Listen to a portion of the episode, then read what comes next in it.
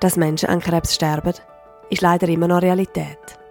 Betroffene und Angehörige müssen sich voneinander verabschieden. Also es ist sicher ein, ein extrem schmerzhafter Prozess, wenn man weiß, ich muss gehen. Und ich glaube, es ist ganz wichtig, dass man da einfach ganz nah miteinander in Kontakt ist.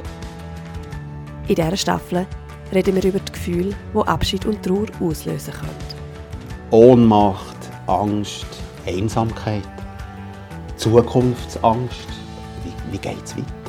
Ich kann mir das Leben ohne diesen Menschen gar nicht vorstellen. Und wie Betroffene und Angehörige einen Weg gefunden haben, damit umzugehen. Und ich habe dann auch relativ gleich hier im Wohnzimmer äh, umgestellt.